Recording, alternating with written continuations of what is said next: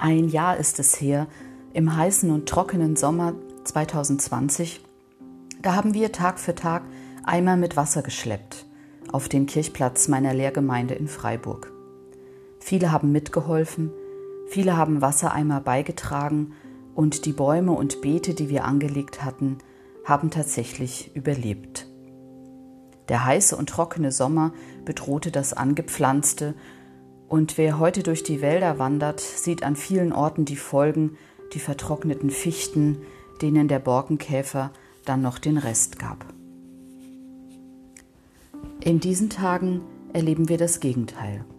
Starkregen, Flüsse, die über ihre Ufer treten, Schlamm- und Wasserlawinen, die mit ungeahnter Wucht über die Dörfer und Städte in Rheinland-Pfalz und Nordrhein-Westfalen hereinbrechen und so entsetzliche Zerstörungen anrichten, dass einem fast der Atem stockt.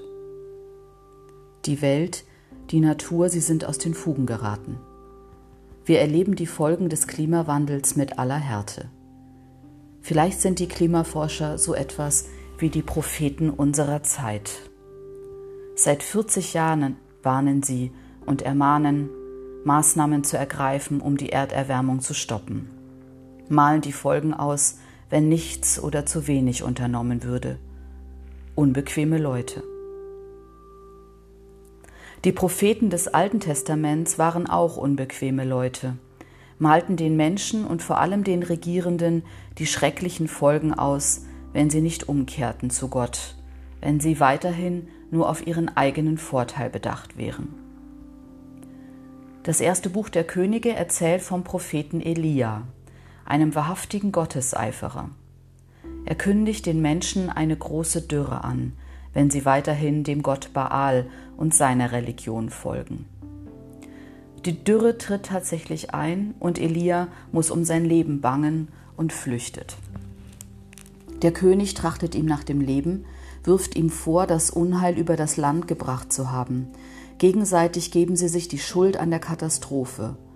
Und als König Ahab Elia sah, sprach er zu ihm, Bist du nun da, der Israel ins Unglück stürzt?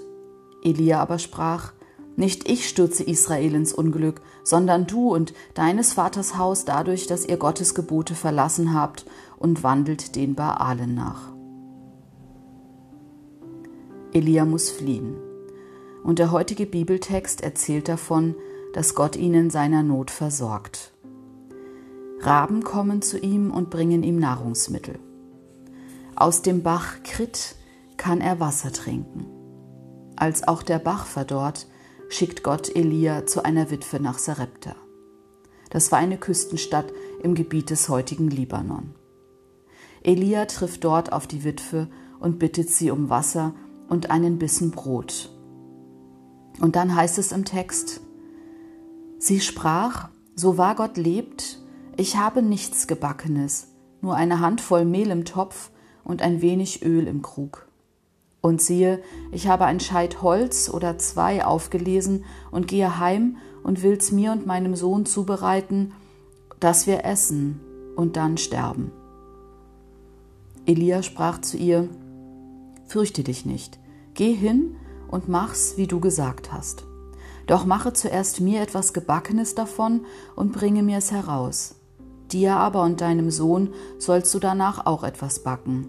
Denn so spricht Gott, das Mehl im Topf soll nicht verzehrt werden, und dem Ölkrug soll nichts mangeln, bis Gott es wieder regnen lassen wird auf der Erde.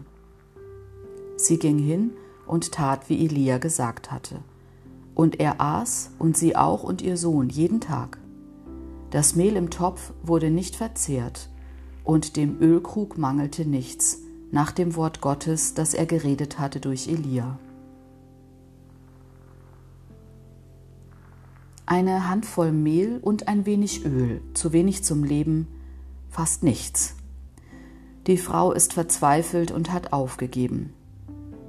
Eine letzte Mahlzeit noch, dann wird sie sterben. Sie hat nichts mehr und sie steht vor dem Nichts.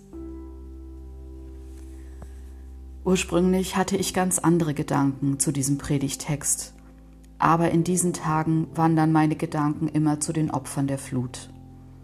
Viele Menschen haben nichts mehr und stehen vor dem Nichts, wie die Witwe. Ich möchte nicht leichtfertig darüber sprechen, denn ich bin sicher, das volle Ausmaß der Verzweiflung kann ich mir gar nicht vorstellen.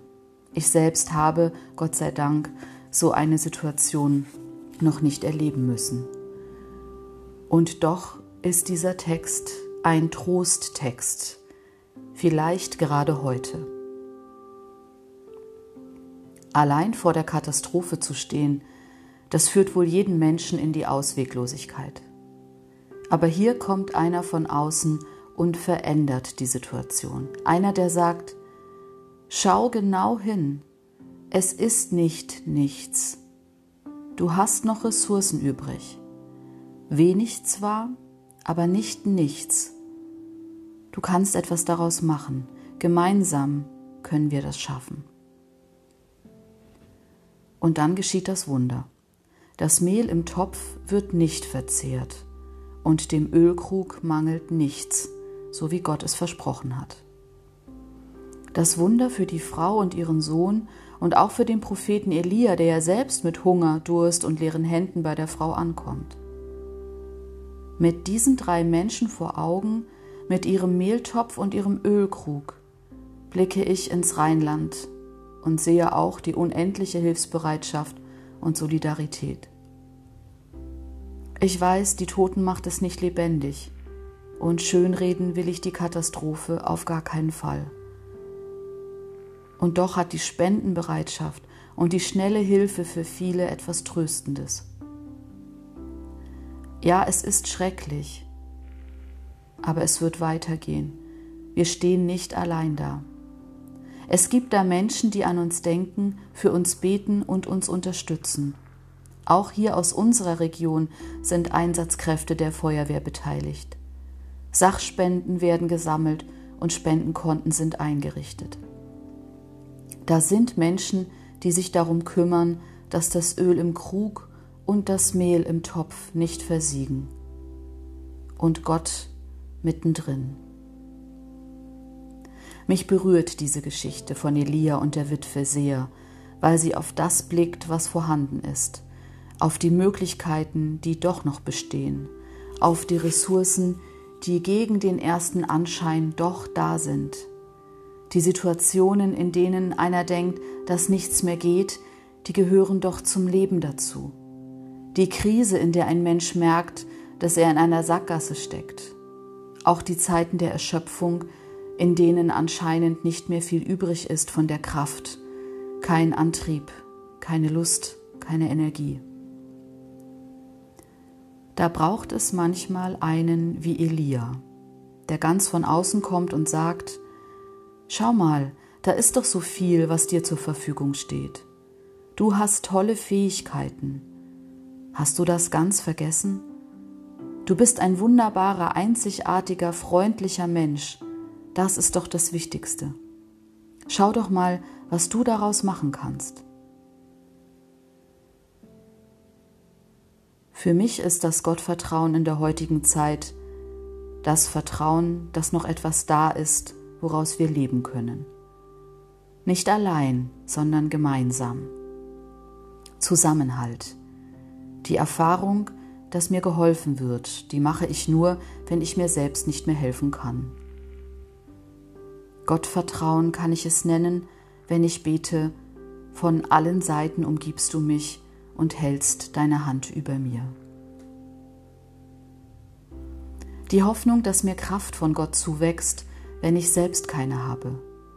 Die Krisen, in denen das notwendig ist, wünscht sich niemand. Aber rückblickend sind es oft die Momente, die dem Leben eine neue Richtung gegeben haben. Die Momente, in denen ich unerwartet wieder sehe, doch es ist noch mehr da, als ich dachte. Der barmherzige Gott erfüllt nicht all meine Wünsche, aber all seine Verheißungen.